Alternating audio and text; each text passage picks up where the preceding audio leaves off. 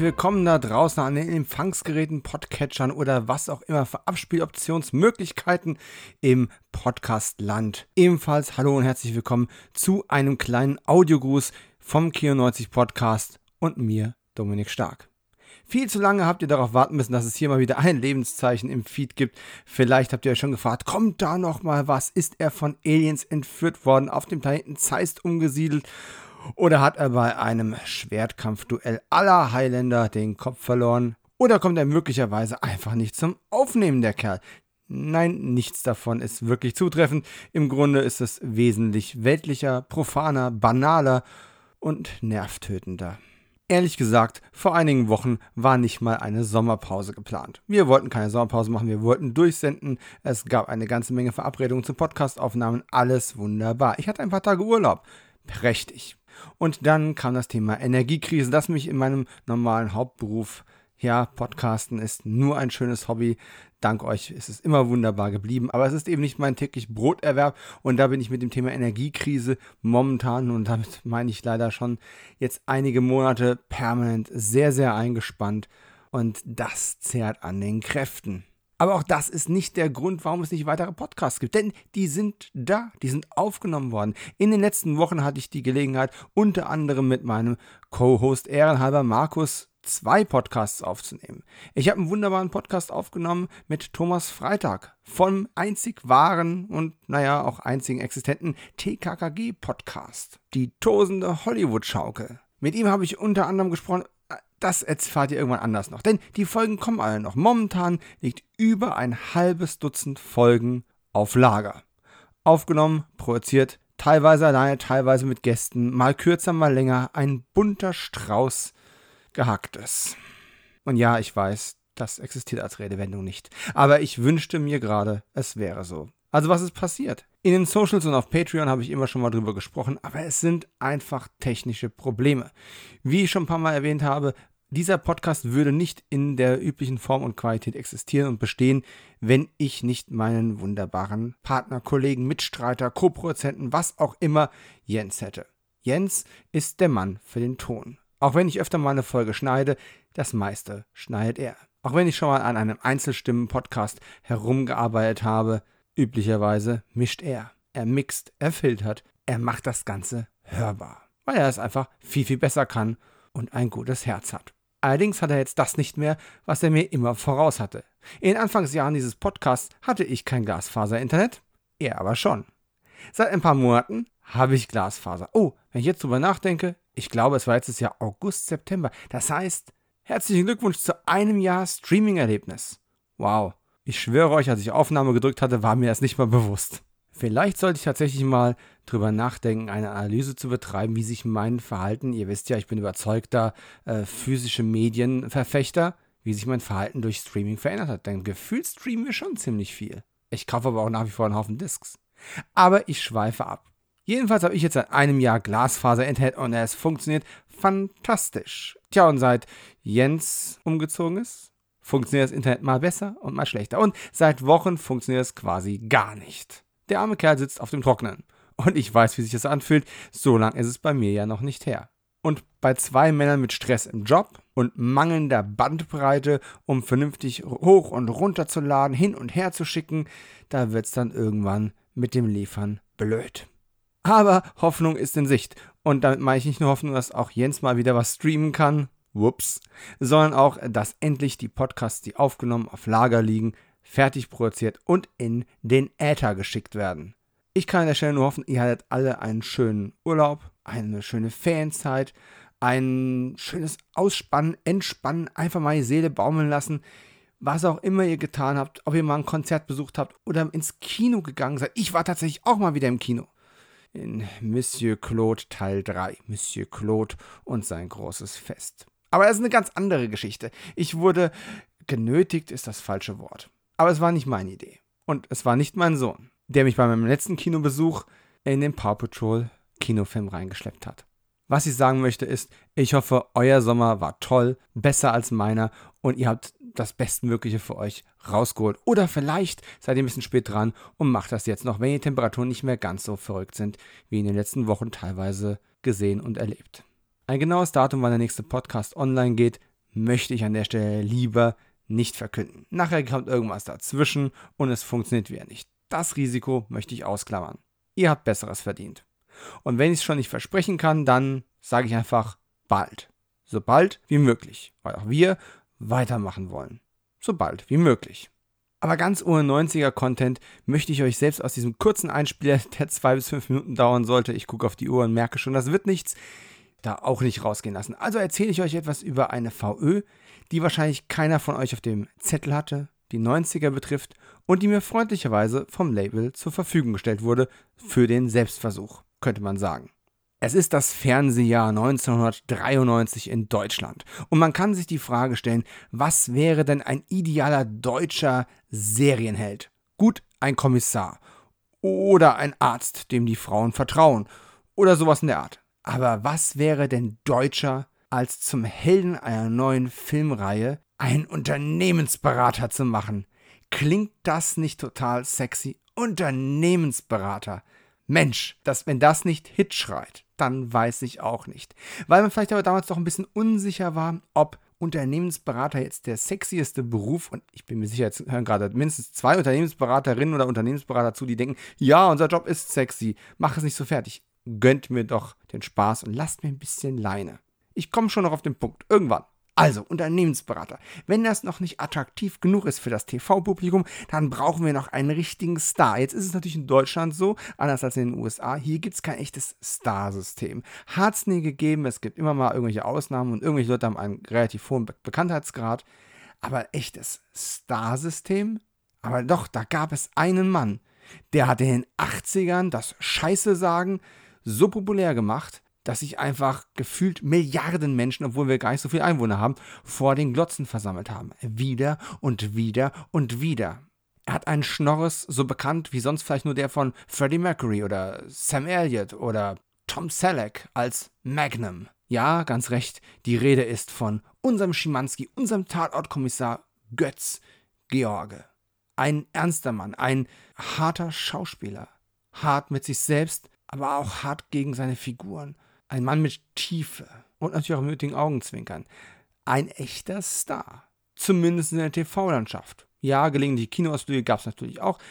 Aber Mensch, Schimanski, das ist doch eine deutsche Kultfigur. Also, wir haben die Idee eines Unternehmensberaters, weil Schimanski war zu der Zeit eigentlich schon weg vom Fenster. Dann nehmen wir Götz-George, bieten dem einen neuen Deal an, engagieren für mehrere Filme und machen Unternehmensberater zum nächsten Helden der deutschen Fernsehlandschaft geil. Und am besten verpacken wir es dann noch so ein bisschen mit Wirtschaftskriminalität und Rettung der Umwelt. Auch 1993 schon ein extrem gutes Thema und eins, das relativ kontrovers diskutiert werden kann. Ist ja heute nichts anderes, wenn man sich mal kurz in die Social Medias umschaut. Die Rede nach dieser langen Einleitung ist von der vierteiligen Filmreihe Morlock. Nein, wir reden jetzt nicht von den Fantasy-Kreaturen, den Morlocks. Wir reden von Karl, Morlock, Unternehmensberater, gespielt von unserem Götz, dem Götz, dem George, mit Schnauzer und Brille und ziemlich auffälligen, hässlichen 90er Jahre Schals, die bunt aus dem grauen deutschen Alltag herausstechen wie Lichtschwerter in der Dunkelheit. Ganz ehrlich, ich war mir bewusst, dass diese Reihe Morlock existiert. Mir war auch bewusst, dass sie nicht besonders erfolgreich gewesen sein konnte, weil es wurden vier Filme beauftragt, vier Filme wurden gedreht und danach war Sense. Wenn das Ganze erfolgreich gelaufen wäre, hätte man das ähnlich wie den Tatort mit Schimanski weiter ausgebaut und es wäre eine erfolgreiche Filmreihe für Götz George geworden.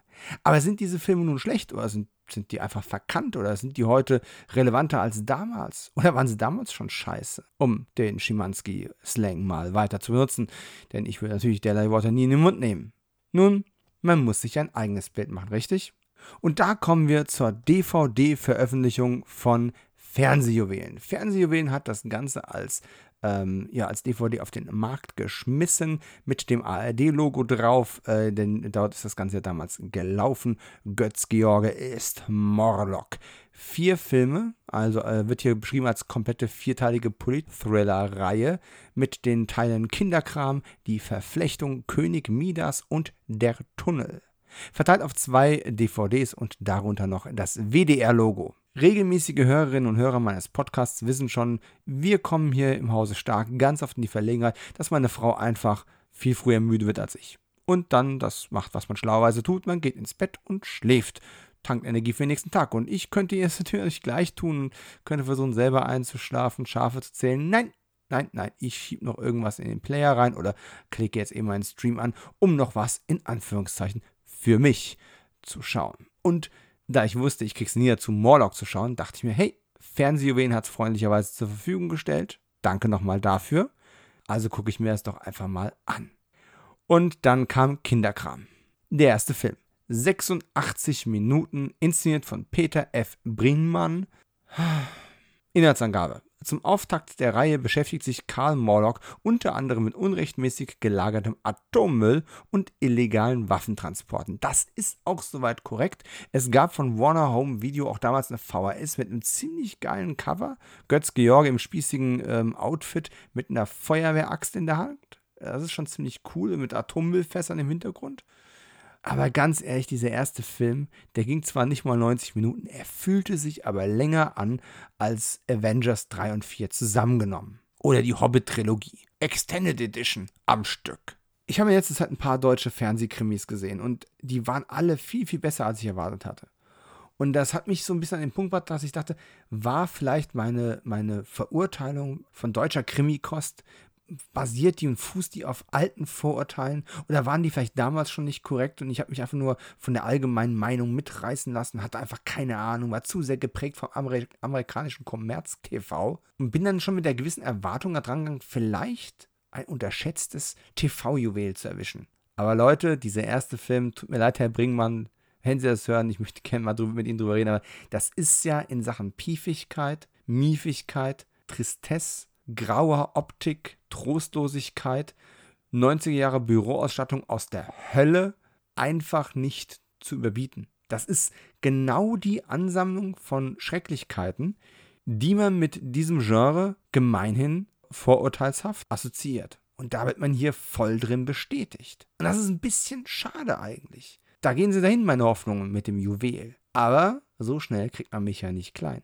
Ich habe mich also durch diese nicht einmal 90 Minuten mutig durchgearbeitet und was da inhaltlich passiert, ist gar nicht so verkehrt. Es gibt ein paar nette Momente für den Götz, es gibt ein paar charmante Momente mit dem Götz und es gibt ein ziemlich nettes Finale. Man bemüht sich da sogar ein bisschen um eine gewisse Epik. Aber es wird alles auch so vage gehalten, man muss so viel zwischen den Zeilen lesen und vor allem, was dann im zweiten Teil noch auffälliger wird, wer heute sich das anschaut und nicht ein gewisses Bewusstsein für die damalige Geschichte, die damalige wirtschaftliche Situation etc. pp. im Unterbewusstsein irgendwo abgespeichert hat oder da sehr belesen oder allgemein interessiert ist, da kriegt man schon Probleme der Sache zu folgen. Und das liegt nicht nur an der drögen Umsetzung. Also Film 1 hat ein gewisses Potenzial, hat ein wichtiges Thema, zeigt einen Protagonisten, der versucht, an seiner Rolle vorbei, das Richtige zu tun, obwohl er eigentlich beruflich verpflichtet ist, nicht das Richtige zu tun? Vielleicht. Aber es war, tut mir leid, das sagen zu müssen, es war einfach nicht gut. Ja. Dementsprechend meine Hoffnung für den zweiten Film. Die Verflechtung. Der Titel sogar noch generischer als der erste. Und ganz ehrlich, es kann nicht daran liegen, dass der Regisseur Dominik heißt, wie ich. Der ist einfach richtig gut. Der zweite Morlock-Film, inszeniert von Dominik Graf, ist ein Kracher. Also jetzt nicht Kracher im Sinne von packt alles ein und springt das Ding nochmal ins Kino und sowas. Aber er ist wirklich von der ersten Szene an, von der, von der Positionierung der Kamera, der Schnitttechnik, der Umsetzung, wie man allein hergegangen ist und gesagt hat, hier drauf geschissen. Wir lassen das Büro von Morlock nicht so, wie es im ersten Film war. Wir ändern das Interieur, wir ändern die Art, wie beleuchtet wird. Wir ändern die Art, wie es inszeniert ist. Das Storytelling ist immer schon noch relativ ähnlich. Die Geschwindigkeit ist immer noch relativ ähnlich. Man hat immer noch Schwierigkeiten, hinterherzukommen, wenn man nicht mehr gute Erinnerungen an damals hat. Hier kommt noch das Thema ähm, Grenzöffnung, also ähm, Ost und West äh, und, und die Klüfte zwischen Ost und West, die damals noch etwas präsenter waren.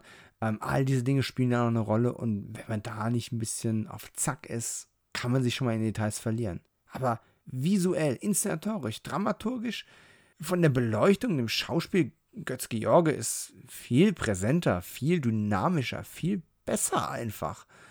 Das war ein guter TV-Film. Also unironisch. Tut mir fast leid, dass ich hier, keine Ahnung, über, zehn, über fünf Minuten gebraucht habe, um an den Punkt zu kommen, zu sagen, also allein für den hat es sich schon gelohnt, sich diese Reihe anzuschauen. Das Set von Fernsehjuwelen kommt in einer äh, Amerei-Hülle. Ähm, es sind zwei DVDs drin, auf jeder DVD zwei der Filme, äh, Gesamtlaufzeit irgendwie bei äh, 353 Minuten. Das Ganze natürlich im Vollbildformat, ne, wie es halt damals üblich war, Sprache logischerweise nur Deutsch. Und die Filme sind eben 93 und 94 veröffentlicht worden. Teilweise wurde schon 92 mit der Produktion begonnen und mangels Erfolg wurde das Ganze eingestellt. War aber auch unglücklich programmiert. Äh, also was jetzt da so die Fernsehkonkurrenz anbelangte. Das ist halt, als wenn man in Amerika eine Sendung neu auf den Markt bringt äh, und gegen Friends laufen lässt. Äh, da weiß man einfach, man hat verloren. Das war hier ähnlich, aber wer sich da ein bisschen mehr darüber informieren möchte, dem empfehle ich tatsächlich das ähm, sehr spannende Booklet, das auch viel auf die Arbeit von Götz Georg und seine Familiengeschichte eingeht. Äh, das ist nämlich auch mit dabei. Das ist an Extras auch schon ziemlich alles. Ja, es gibt noch ein paar Trailer, aber das ist alles relativ unspektakulär und hat mehr werbenden Charakter. Aber wer so ein bisschen auf Polit-Thriller, Öko-Krimis, was auch immer steht und bereit ist, auch mal eine Gurke zu schlucken, also allein für Dominik Grafs die Verflechtung hat sich das wirklich gelohnt. Ich weiß, ich wiederhole mich hier, aber cool. Das Ding hat einen Schuber rundherum und ihr merkt schon, ich tänzel drumherum. Teil 3 und Teil 4 habe ich noch nicht gesehen. Jeweils auch wieder andere Regisseure. Klaus Emmerich hat König Midas gemacht und Yves Boisset, wenn ich das richtig ausgesprochen habe, den Tunnel. Und ich werde bei Gelegenheit auch dazu kommen, mir die auch noch reinzuziehen. Und dann lasse ich euch wissen, wie das Gesamtbild der Reihe ausgefallen ist. Kommen wir zum Fazit oder erstmal Zwischenfazit. Das Schöne ist, ne, ich habe jetzt eine halbe Edition besprochen, die euch aber trotzdem, glaube ich, ähm, das Spektrum aufzeigt, äh, in dem sich diese Filmreihe bewegt, weil ich nicht davon ausgehe, dass nochmal irgendwas diesen Dominik Graf-Film übertreffen kann. Und äh, ich hoffe auch den Boden schon mit dem ersten Film erreicht zu haben. In jedem Fall eine sehr gemischte Erfahrung, äh, die VÖ eher zweckmäßig, aber was will man bei 30 Jahre alten TV-Filmen jetzt auch groß anderes machen, die damals schon im Grunde gefloppt sind. Ich finde schön, dass es verfügbar ist. Ich habe mich damals als Kind nicht wirklich dafür interessiert oder dran getraut und bin froh, es heute mal nachholen zu können. Wie gesagt, wie der Rest war, werde ich bei nächster Gelegenheit nochmal an irgendeiner Stelle im Podcast fallen lassen. Und damit danke ich euch fürs Zuhören und hoffe, wir hören uns ganz bald wieder. Ich muss noch äh, so rund ein halbes Dutzend neue Intros aufnehmen, um die ganzen Episoden, die bereits auf Lager liegen, dann äh, teilweise neu zu kontextualisieren. Natürlich sind eine ganze Menge Themen, die wir da bearbeitet haben, äh, zeitlos und es spielt keine große Rolle, wann oder in welcher Reihenfolge die rauskommen. Aber ein paar Sachen sind doch eher so ein bisschen ähm, äh, timely. Unter anderem eben auch ein Podcast-Nachruf auf äh, jemanden, der uns in den letzten Wochen, wollte ich gerade sagen, aber es könnte jetzt schon könnte jetzt schon einen Monat her sein, ähm, vor uns gegangen ist, die Filmwelt verlassen hat und äh, dessen Erbe ich ein bisschen besprochen und bearbeitet habe. Ähm, schauen wir mal. Oder besser gesagt, hören wir mal. Ich wünsche euch was. Wir hören uns.